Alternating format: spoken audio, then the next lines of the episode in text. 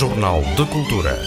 O espaço para as artes, para a tertúlia e divulgação da vida cultural madeirense. A sétima edição do Madeira Film Festival traz à Madeira quatro estreias nacionais e uma antestreia. Serão muitos os filmes a não perder entre 14 e 20 deste mês no Teatro Municipal Baltasar Dias. Este ano há vários workshops em português e a segunda edição do concurso de cinema digital interativo. Neste Jornal de Cultura, Elsa Gouveia e Pedro Pão contam-nos tudo sobre o evento que homenageia a Floresta Lauri Silva. Nesta edição vamos até ao Mudas para uma conversa com Sofia Arial, a artista plástica, fala-nos sobre a exposição De Mim para Mim, uma coleção privada e confessa que alguns anos passados na Madeira influenciaram toda a sua obra.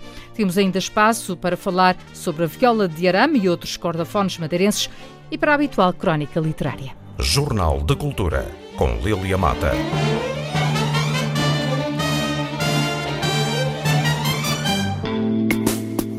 Na sua sétima edição, o Madeira Film Festival conhece este ano um ponto de viragem, passa a acontecer ainda mais à volta da sétima arte e a ter menos eventos sociais. As diversas atividades vão decorrer todas no Teatro Baltasar Dias. O festival traz à Madeira quatro estreias e uma antestreia, cerca de 40 convidados entre realizadores, atores e jornalistas vêm até à ilha, onde serão nomeados embaixadores da Lori Silva. O projeto educativo deixa as escolas secundárias para se centrar na Universidade da Madeira. Pela segunda vez acontece o concurso de cinema digital interativo, a única vertente competitiva do festival, como sublinha Elsa Gouveia, da organização. Há aqui algumas alterações na apresentação do festival e em algum dos eventos que nós organizamos. Eu acho que esta sétima edição marca, sobretudo, uma nova fase, uma fase em que é mais cinema, é mais masterclasses, é mais workshop, é mais sétima arte, uh, é menos eventos sociais.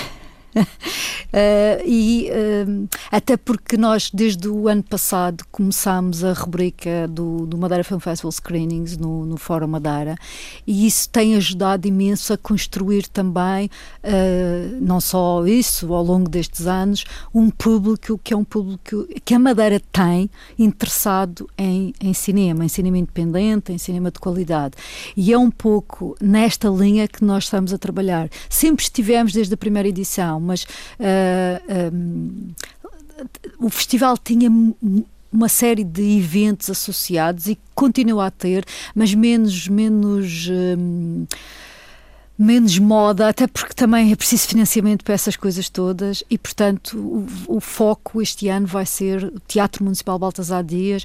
Nós vamos fazer a abertura oficial no Teatro Baltasar Dias. Uh, o RIDS continua connosco como um hotel parceiro, mas todos aqueles eventos que nós tínhamos no hotel vão passar a ser no, no, no centro da cidade, no Teatro Baltasar Dias, uh, com uma grande festa do cinema, que é uma festa de encerramento do festival festival no sábado à noite, aberta a toda a gente. Que é uma coisa que nós também tínhamos, uma gala, mas com um jantar era caro, as pessoas não tinham dinheiro para ir. Agora têm uma oportunidade também de, num ambiente mais descontraído, é o evento social do festival, poderem conviver com os realizadores, com os atores e uh, algo mais acessível. E os workshops também uh, vão decorrer no teatro? Os workshops vão decorrer no teatro Baltasar Dias. Temos mais workshops em português este ano. Este ano vamos ter uh, alguns atores e realizadores portugueses. Tínhamos no ano passado, mas tínhamos mais workshops em inglês. Este ano só temos um workshop em inglês, os outros são todos em português. E, portanto, digamos que é um festival internacional. As, os, os filmes são legendados em inglês uh, e em português. Uh, portanto, está não só para a comunidade, para o público da Madeira, mas também para todos os turistas que nos visitam. Mas do ponto de vista de, de masterclass e workshops, há aqui uma oferta muito também para o público local. Uma, uma das, das, características deste festival é trazer pessoas de fora uh, à Madeira. Este ano, quantos realizadores, atores, uh, quantas pessoas é que ah, vêm de fora? Era isso que eu estava aqui a tentar fazer as contas. Assim, muito por alto, nós temos cerca de umas 40 pessoas que devem vir entre atores, produtores, distribuidores e realizadores. E, obviamente, a imprensa internacional. Este ano, a relação com as escolas faz-se em moldes diferentes? Eh, sim, nós continuamos sempre com a nossa rubrica. Uh, o nome é em inglês, o Educational Outreach, no fundo, a componente educacional do festival. Neste caso, estamos a, a, fazer esta componente com a Universidade da Madeira, o Departamento de Arte um, e Design, e uh, vamos ter aqui na sexta-feira, pelo meio-dia, uma exibição de cinco curtas dos alunos finalistas da cadeira, do professor Paulo Pascal, uh, e que uh, eles, no fundo, tiveram o ano todo a trabalhar nestas curtas, e esta é a seleção das cinco que, entretanto, vamos exibir. inserido no, na, nesta semana do, do festival. Temos também, continuamos com a segunda edição do Cinema Digital Interativo que iniciou o ano passado com o MIT, com o Madeira Interactive Technologies Institute e com a Universidade do Texas, em Austin. E este ano vamos já para a segunda edição. Vamos ter também 10 uh, curtas de cinema digital interativo que vão ser exibidas no Salão Nobre do Teatro Baltasar Dias e que este ano nós vamos às 5 e meia, é, é, todos os dias, de quarta a domingo às 5 e meia, temos também a exibição de duas dessas uh, uh, curtas-metragens da, da, dessa, do cinema digital interativo e com uh, sempre um, ou o realizador ou um elemento do júri que irá apresentar e, e, interagir com, com a audiência sobre esses projetos. Um, portanto, esta é a única secção competitiva do Madeira Film Festival. Uh, portanto, tem um júri internacional, é este uh, coordenado pelo MITI, uh, e que depois irá selecionar a curta, o, o, projeto vencedor. Em relação, a, falámos apenas por alto workshops, masterclass, é, quantos é que são e, e quem é que, temas é que, é que, vão estar este ano em, é, a ser trabalhados? Portanto, nós, nós este ano temos duas, duas atrizes e, portanto, vamos ter dois workshops para, de interpretação. Uh, um deles em inglês e o outro em português. Um, o workshop em inglês irá ser ministrado pela atriz do filme de estreia do festival, a Dorca Grilus, e é um, é um workshop que vai ter lugar no sábado, dia 19 de maio, entre as 10 e as 13, mas que se destina a atores profissionais. Portanto, eh, ela eh, é muito limitado, são 10 vagas. E, portanto, aqui a ideia é pessoas preferencialmente que uh, estejam uh, em, em teatro, que tenham já feito algumas peças, que tenham de preferência pelo menos 5 anos de experiência. E uh, uh, aí enviaram-nos enviarem o, o portfólio para, para o e-mail elsa.madeirafilmfestival.com para terem acesso a este, a este workshop com a Dorca. Um, portanto, ela, ela irá fazer. Um, vai explorar através de jogos de improvisação, um, incentivando a escuta, uh, trabalho sobre texto e subtexto, mas vai orientar para a construção do personagem. Depois, uh, o outro workshop, também de interpretação, mas em português, vai ser ministrado pela Daniela Love. A Daniela Love é a atriz de um dos filmes que nós já trouxemos aqui ao Fórum Madeira, uh, aos cinemas de nós, de A Floresta das Almas Perdidas, e ela vai realizar um workshop na quinta, portanto serão duas, duas manhãs, portanto na quinta e na sexta, portanto dia 17 e 18 de maio, das 10 à 1, um, e neste caso será um workshop de interpretação para iniciantes, para curiosos, portanto, alunos de teatro uh, que estejam interessados também em trabalhar uh, uh, esta área da, da representação. também tal como o outro workshop. Este workshop um, não, não necessitam de fazer a inscrição, portanto, convém ser pessoas que, obviamente, tenham interesse nesta, nestas matérias, mas a partir do dia 2 de maio, basta dirigirem-se à bilheteira do Teatro Baltasar Dias e adquirirem o bilhete. Este workshop custará 5 euros, o outro da Dorca é um workshop gratuito. Um, e, portanto, é comprarem o bilhete para o workshop. Um, Além deste workshop, vamos ter ainda Cinema Móvel no sábado, dia 19 de maio, entre as 10 e a 1, exatamente com a, a, a realizadora do filme das duas, que é a Luísa Sequeira, e o Eduardo Filipe. Portanto, eles vão ministrar este workshop, eh, no fundo, abordar o uso do telemóvel como ferramenta para o cinema móvel. Só que uma, uma, uma, uma nota: a, a Luísa é diretora do Festival de Curtas-Metragens dos Shortcuts do Porto e organiza também o Supernova Mobile Film Fest. Um, e portanto ela uh, este penso que será um workshop bastante interessante para todos os curiosos tal como o da Daniela uh, um, se, uh, basta dirigirem-se ao teatro a partir do dia 2 de maio e adquirirem o bilhete que custa 5 euros para este workshop temos ainda uma masterclass no domingo com o João Monteiro sobre a história e evolução do cinema de terror.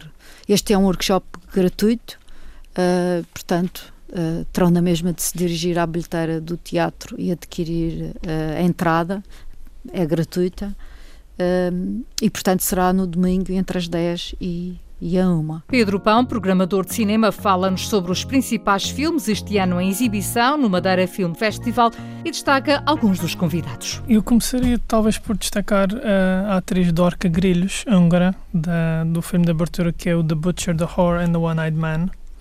Um, que é uh, extremamente conhecida na Hungria, tem uma carreira internacional, já faz filmes na Alemanha, Estados Unidos, uh, Hungria.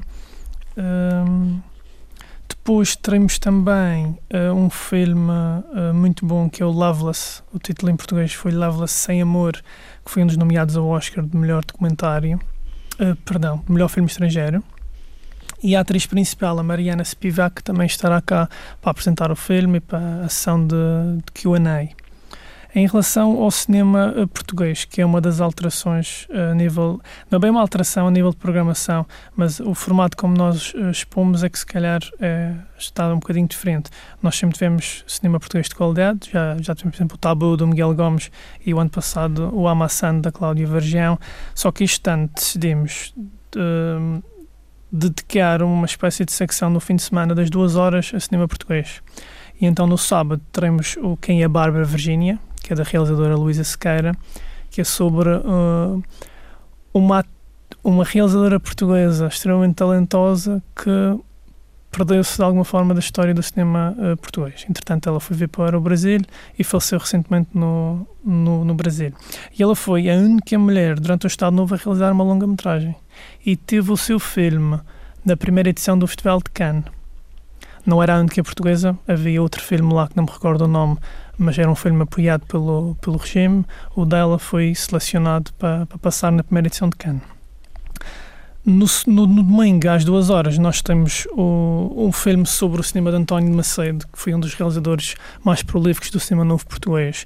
O João Monteiro estará cá para apresentar uh, o filme dele, que venceu este ano o prémio de melhor documentário nos prémios Sofia. E, novamente, é um realizador que uh, gerou muita controvérsia na altura. Uh, ele dizia-se um anarquista convicto, no entanto, a, a direita acusava-o de ser de extrema-esquerda, a esquerda acusava-o de ser de extrema-direita.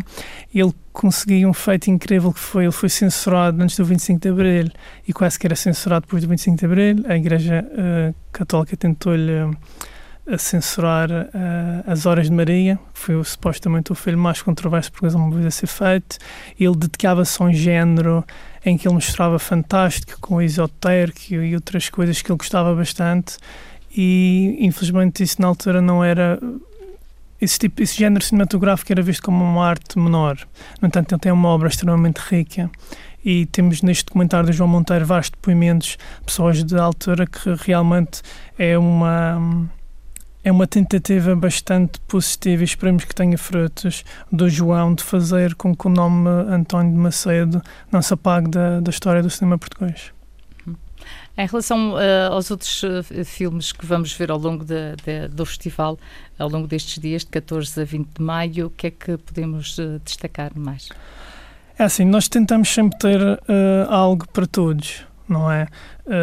eu posso dizer que o filme de de encerramento do festival é um filme incrível do lituano Sharonas Bartas, que o título em inglês é Frost e o título uh, usado em Portugal é Geada. Quem gosta mais de uma vertente mais cómica, nós temos um filme húngaro incrível do Attila Till que se chama Kills on Wheels, que é sobre um grupo de assassinos contratados em cadeira de rodas. Uh, temos também conseguimos quatro estreias nacionais, uma delas em simultâneo com a estreia nacional, que também são filmes uh, muito bons. Um com a Isabel Huppert, que se chama Madame Hyde, o Most Beautiful Island, que é uma estreia em Portugal da Ana Ascência, que é espanhola radicada no, nos Estados Unidos. Teremos ainda uma antestreia nacional, que é o The Long Excuse, que é de uma realizadora chamada Niwi, e não me recordo o nome dela porque é difícil de pronunciar, mas é, ela chegou a ser assistente de produção do, do realizador japonês uh, Koreeda, uh, e é um filme também muito bonito. Uh, teremos também como estreia The Messenger, como tinha perguntado pela vertente mais ecológica do, do festival, há sempre um, um, título que faz esse apanhado. E o The Messenger é um documentário sobre o aparente declínio nas populações reprodutoras de aves canoras. E fala com muitas pessoas que trabalham, uh, que dedicam a vida a proteger essas aves, incluindo o depoimento de algumas pessoas que são com, que umas estão a lutar contra, que é sobre a caça uh, ilegal, abusiva, e é um documentário que passa por vários países, Canadá, França, uh, Estados Unidos, e depois temos uh, várias curiosidades acerca de como é que eles registram os movimentos da, das aves que são extremamente curiosos. Isto é um documentário que tem umas imagens de, de aves que são extremamente inesquecíveis. A nível de programação, eu diria que é bastante variado, agora vai depender eh, do que é que as pessoas uh, procuram, mas certamente haverá alguma coisa para todos. Desde a primeira edição do Madeira Film Festival, que a organização traça como um dos objetivos conseguir a rodagem de filmes na Madeira, têm de facto acontecido diversas parcerias, mas na área da televisão o cinema envolve meios que a Madeira não dispõe, como explica Elsa Gouveia. Dia 16 de abril estreou no Channel 4, na, no Reino Unido, o Travel Man. Tivemos cá o Richard Iowed na Madeira e uma um, um, dos, um dos episódios foi o Travel Man 48 horas na Madeira. Portanto, e isso foi o Madeira Film Festival que teve a dar o apoio local na produção. Uh, agora em junho vai sair mais um documentário que também tivemos a dar apoio e que vieram cá à Madeira para a Fox News sobre, uh, neste caso é para o Mundial de Futebol, portanto eles estiveram a acompanhar um jogador do, do Clube de Futebol União da Madeira que veio da, de, de, da África e que estão a acompanhar o percurso destes jogadores até ao Mundial de Futebol. Alguns podem lá chegar, outros não. Mas obviamente que depois passaram por aqui da Madeira e tiveram a fazer imagens da, da Madeira, de vários sítios. Por isso, um, é assim, o que tem acontecido uh, ao longo destes anos é nós realmente temos feito aqui um trabalho de promover a Madeira como local de filmagens, de, mas temos atraído muito mais as televisões. Uh, inclusive revistas, photoshoots, uh, séries e não tanto um, cinema não tanto como é que se pode justificar? porque é porque assim o cinema o cinema as televisões têm dinheiro uh, às vezes até canais de, de travel tivemos também aqui o uh, para, uma, para Carnival Cruises. Estiveram a fazer também um documentário aqui na Madeira que ficou muito interessante para todos os navios da Carnival. Quando passam por aqui para Madeira, eles têm a bordo essas imagens sobre. Foi feito com um mixologista muito conhecido de Los Angeles que esteve cá, que é o Matteo Biancanello, e uh, tivemos a, a, a fazer uh, essa, essa, a dar apoio a essa produção. E neste caso ficamos no Vinho Madeira, na, na Poncha e no licor de castanha, acho eu. Um, tivemos do Corral das Freiras também, que eles adoraram. Uh, e ficaram, ficou um documentário muito interessante. Aqui a questão é: é mais fácil para estas produções? Cinema são orçamentos diferentes. E nós não temos um estúdio de cinema, nós não temos apoio uh, uh, em termos técnico e isso e o facto de ser uma ilha acaba por dificultar em muito essas grandes produções escolherem a Madeira como um sítio de filmagem. Portanto, o que é que acontece? Nós estamos a fazer este trabalho, mas temos tido produções que são produções que, por, por, exemplo, o da Carnival Cruises, eles trouxeram equipamento com eles no valor de meio milhão. Uh, mas mesmo assim, mas é uma chatice no aeroporto, os controles e tudo isso. Portanto, a primeira, quando nos fazem o contacto, pergunta: vocês têm alguém aí que aluga este equipamento? Não, não temos, vocês têm que trazer tudo convosco. Portanto, o cinema uh, que acarreta grandes produções. Acaba por ser complicado porque não existem as infraestruturas. As próprias eh, dificuldades em aterrar uh, na Madeira, pois, agora que estamos a sim. viver. Não, não falando disso, não falando disso, sim. E tivemos ainda, já agora só por curiosidade, um outro documentário, um outro, uma outra série de televisão uh, alemã, não foi? Não, holandesa, que é um programa que se chama Into the Waves. Eles estiveram aí também a fazer essas, essas filmagens. Penso que já deve ter ido para o ar se não, não foi, deve estar a ir. Portanto, eh, tem havido uh, um, várias produções e que tem sido muito esta divulgação, esta promoção, mas não, cinema. É nós bem que tentámos, é mas depois esbarramos com estas questões técnicas e não, Inclusive, tivemos em Los Angeles, havia uma grande produção. É a primeira coisa que nos perguntam, há estúdio. As razões para a dificuldade em atrair para a Madeira grandes produções cinematográficas. Os bons filmes acabam por chegar, não perca a oportunidade de os ver entre 14 e 20 deste mês em mais uma edição do Madeira Film Festival. Jornal de Cultura.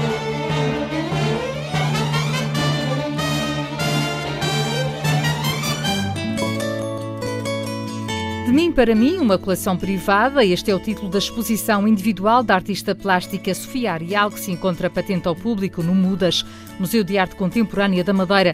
Com a voz materna os madeirenses, a artista nacional diz que toda a sua obra foi influenciada por alguns anos que viveu na Madeira. Na exposição podem ser admiradas obras de várias fases, num percurso pelos últimos 15 anos de produção artística de Sofia Arial. A pintora elogia o espaço onde funciona agora o Mudas e conta-nos que vê a pintura como uma peça de teatro em que a artista é a encenadora. Sofia Arial começa por nos explicar a razão do título De Mim para Mim, uma coleção privada. De Mim para Mim, neste caso, este, exatamente este título tem a ver com, falando da ideia do circular, de nada começar, nada terminar, caber lá tudo dentro, ser um profundo vazio, tem, tem a ver com esta exposição na sequência de outras que já tive, que é a minha coleção privada. Estas coisas são todas minhas da minha coleção privada, fora o núcleo, uh, enfim, que está aí saltitado, que são peças que eu ao longo do tempo tenho vindo a colecionar para mim, portanto, de mim para mim. Escolheu-as por algum motivo especial? Uh, elas depois consegue-se ver aqui uma coerência e um evoluir daquilo que é a sua obra? É, essa parte de mim para mim e dessa coleção privada, ao fim e ao cabo da minha coleção de mim para mim, tem, é, é, são, e irá sempre continuar a ser, há uns anos para cá que eu faço, hum, são peças que são importantes com pontos de charneira, pontos marcantes do meu trabalho ou de, do meu percurso enquanto artista plástica, em que marcam círculos, ciclos de trabalho. Alguns estão fechados e estão encerrados e fazem parte dessa coleção, outros serão sempre pequenitos ramos que ainda irão dar flor, ou seja, guardo-os porque são fontes de inspiração. Não quer dizer que, a nível de imagem, sejam melhores mas são pontos de viragem para mim. Nesta exposição nós temos uh, diversas técnicas. Consegue-nos contar, fazer este percurso pelas técnicas e também Sim. por isso evoluir? De, de, tem, tem, trabalhos de fases diferentes? Uhum. Uh, aqui as técnicas que existem, que ao longo do tempo me têm acompanhado ou que eu fui intensificando enquanto o meu trabalho, uh, partem essencialmente de dois campos, a tela e o papel.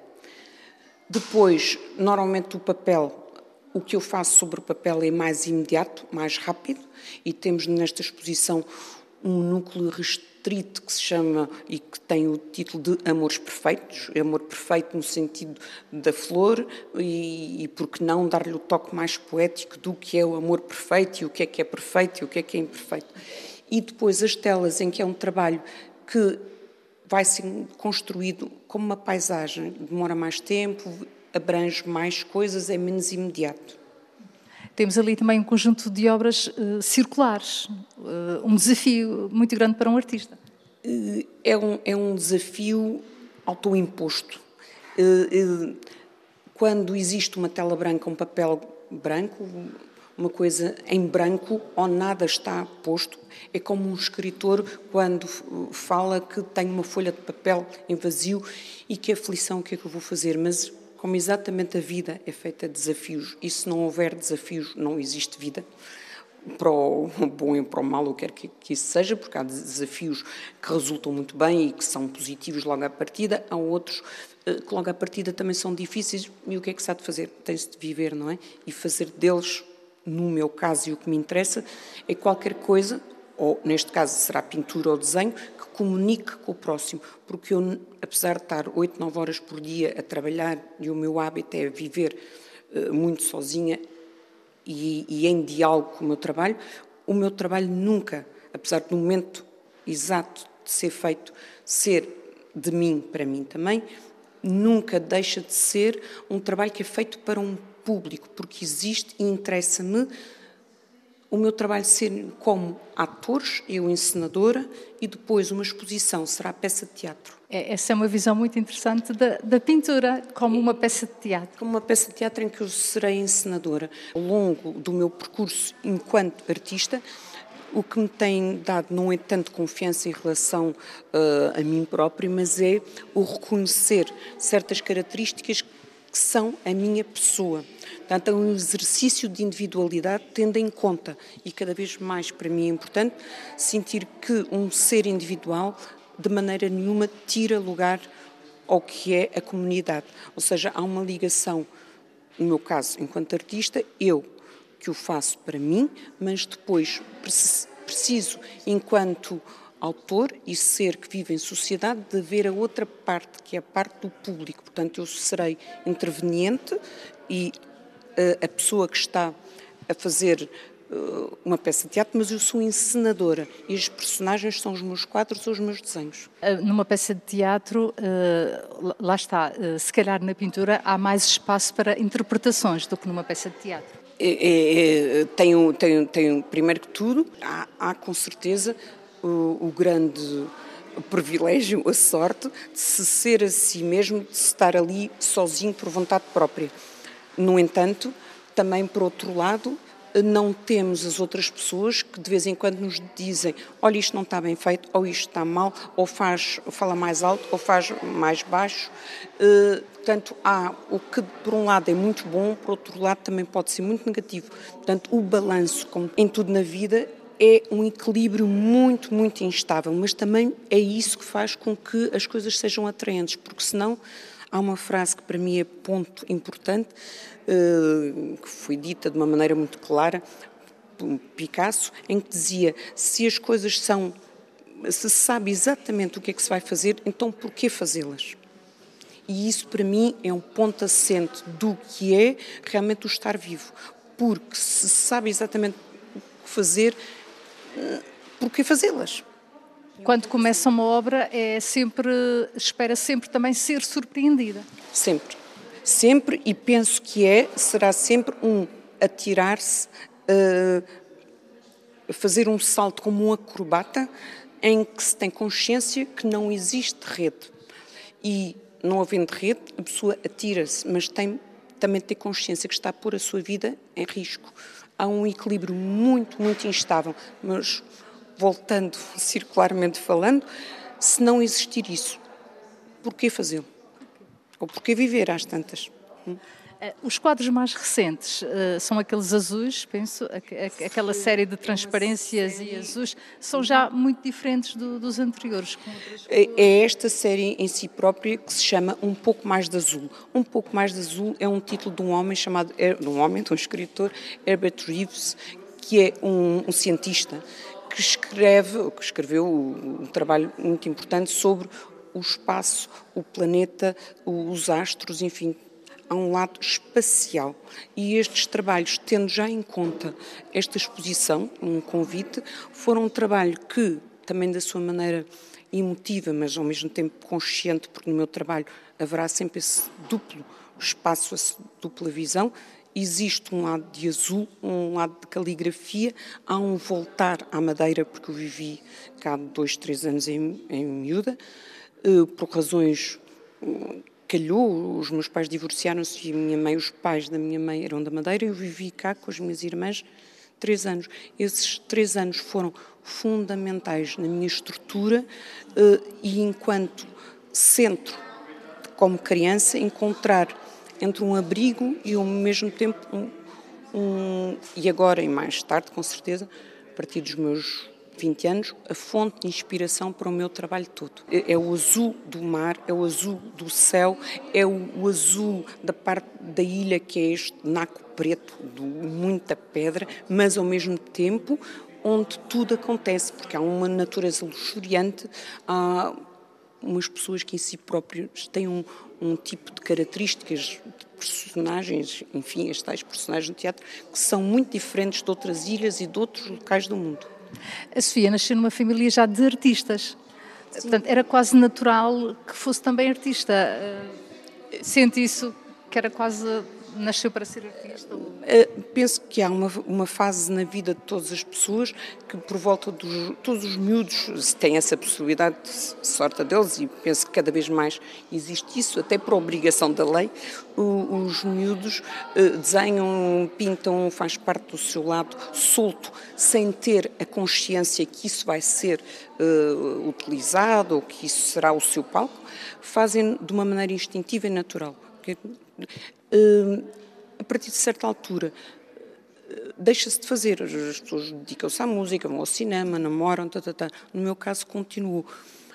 Nasci num, numa família de artistas, o meu pai era artista, eh, há todo um lado de, enfim, pessoas ligadas à cultura, música e, e literatura e arquitetura, e como tal seria um caminho natural, mas foi quase como a única coisa que eu, na verdade, me sinto à vontade para fazer e que consigo me abstrair da realidade, que me dá confiança e instabilidade. Portanto, é o único caminho que eu sinto que é onde eu me sinto bem. Pronto. É a primeira vez que expõe aqui na, na Casa das Mudas. O que é que acha do espaço? Acho que este espaço eu já tinha exposto na Madeira, no, duas ou três vezes em sítios diversos. É a primeira vez que tenho realmente esta sorte, este convite eh, inesperado que foi, mas ao mesmo tempo que se tem vindo a solidificar eh, de uma maneira consciente. Eh, este trabalho, este trabalho de arquitetura é um trabalho em si próprio já muitas vezes premiado, porque realmente é um trabalho arquitetonicamente extraordinário e funciona muito bem para o meu tipo de trabalho. Aqui há que ter em conta que há espaços em que o pé direito pode ser curto, portanto não dá para todo o tipo de trabalho, mas aí estamos então no jogo da diversidade de ser um desafio que pode se transformar numa coisa muito positiva. De mim para mim, uma exposição a não perder no Museu de Arte Contemporânea até 2 de outubro. Jornal de Cultura.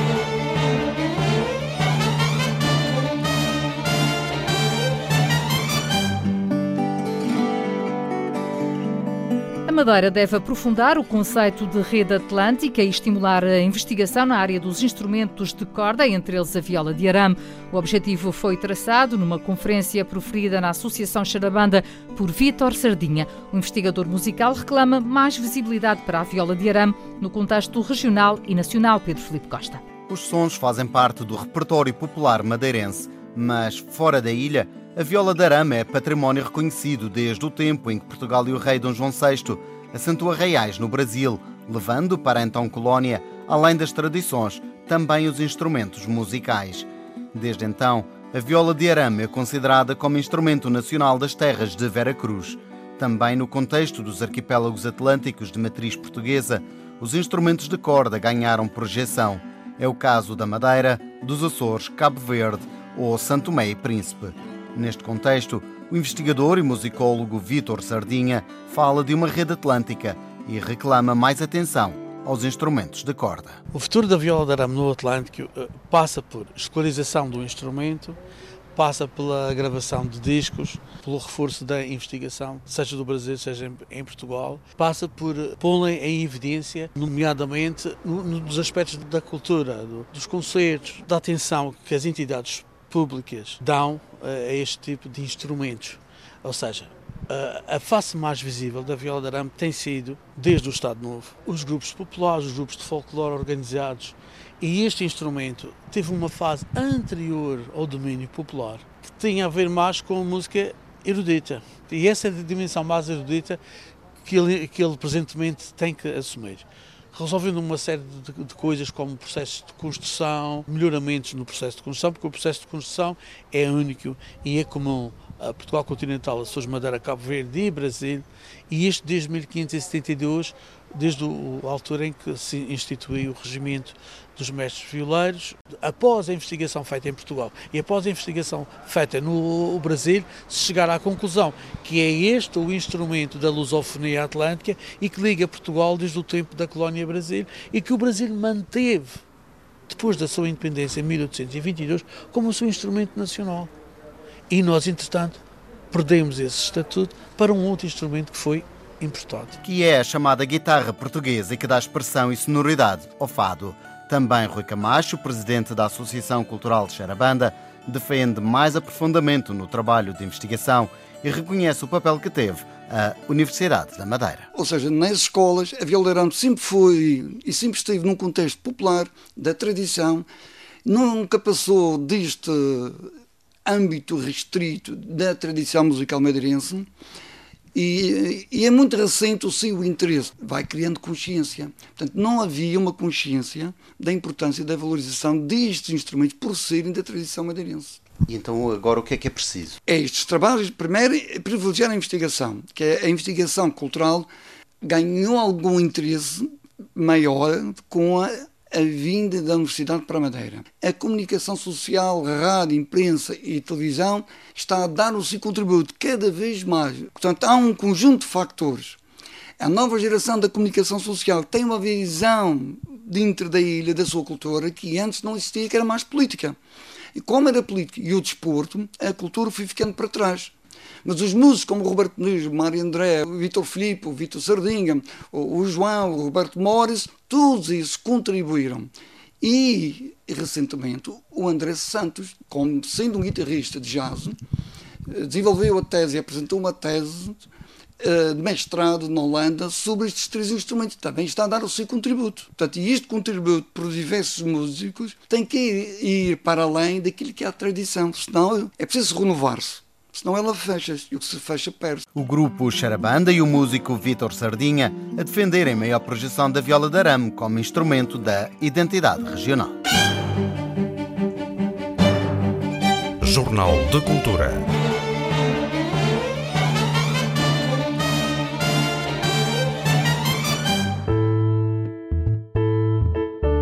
Na crónica literária desta semana, voltamos à banda desenhada. Roberto Macedo Alves recomenda o livro o Esquadrão da Luz. O Esquadrão da Luz é um livro de banda desenhada que retrata de forma incrível um episódio imaginário da Segunda Guerra Mundial, com soldados, arcanjos, nazis e a procura da lança que perfurou o costado de Jesus Cristo no momento da crucifixão. Esta obra tem argumento de Peter J. Tomasi, autor que utiliza a Segunda Guerra Mundial como pano de fundo para uma guerra celestial onde os adversários são os últimos descendentes de uma raça que surgiu da união entre anjos renegados e seres humanos, os míticos Nephilim. A história começa no dia 17 de dezembro do ano 1944, quando um centurião romano imortal, chamado Marcos Longinos, mobiliza um grupo de soldados americanos para ajudar um arcanjo a recuperar a espada de Deus, um artefato mítico também é procurado pelos nazis e pelos Nefilim. Como se pode imaginar a partir deste pequeno resumo, O Esquadrão da Luz é uma novela gráfica bastante invulgar e repleta de referências históricas e religiosas, que inclui numerosos elementos bíblicos, como a Arca de Noé e a crucifixão de Jesus. A caracterização das personagens é bastante cuidada e ficamos a conhecer bem algumas figuras memoráveis e bem construídas desta narrativa, como Chris Stavros, o soldado que perdeu a sua fé depois do falecimento da sua esposa, ou Mark, um militar que está cansado de guerra. Esta novela gráfica utiliza de forma brilhante os recursos visuais e narrativos da banda desenhada para criar uma mistura épica e única que vale a pena ler. Este álbum foi lançado em outubro de 2015 em Portugal pela editora Gefloy e é um elemento digno de qualquer biblioteca, mesmo que não seja de banda desenhada. Esta edição do Jornal de Cultura teve apoio técnico de Miguel França e sonorização de Paulo Reis. Fique bem. Jornal de Cultura. O espaço para as artes, para a tertúlia e divulgação da vida cultural madeirense.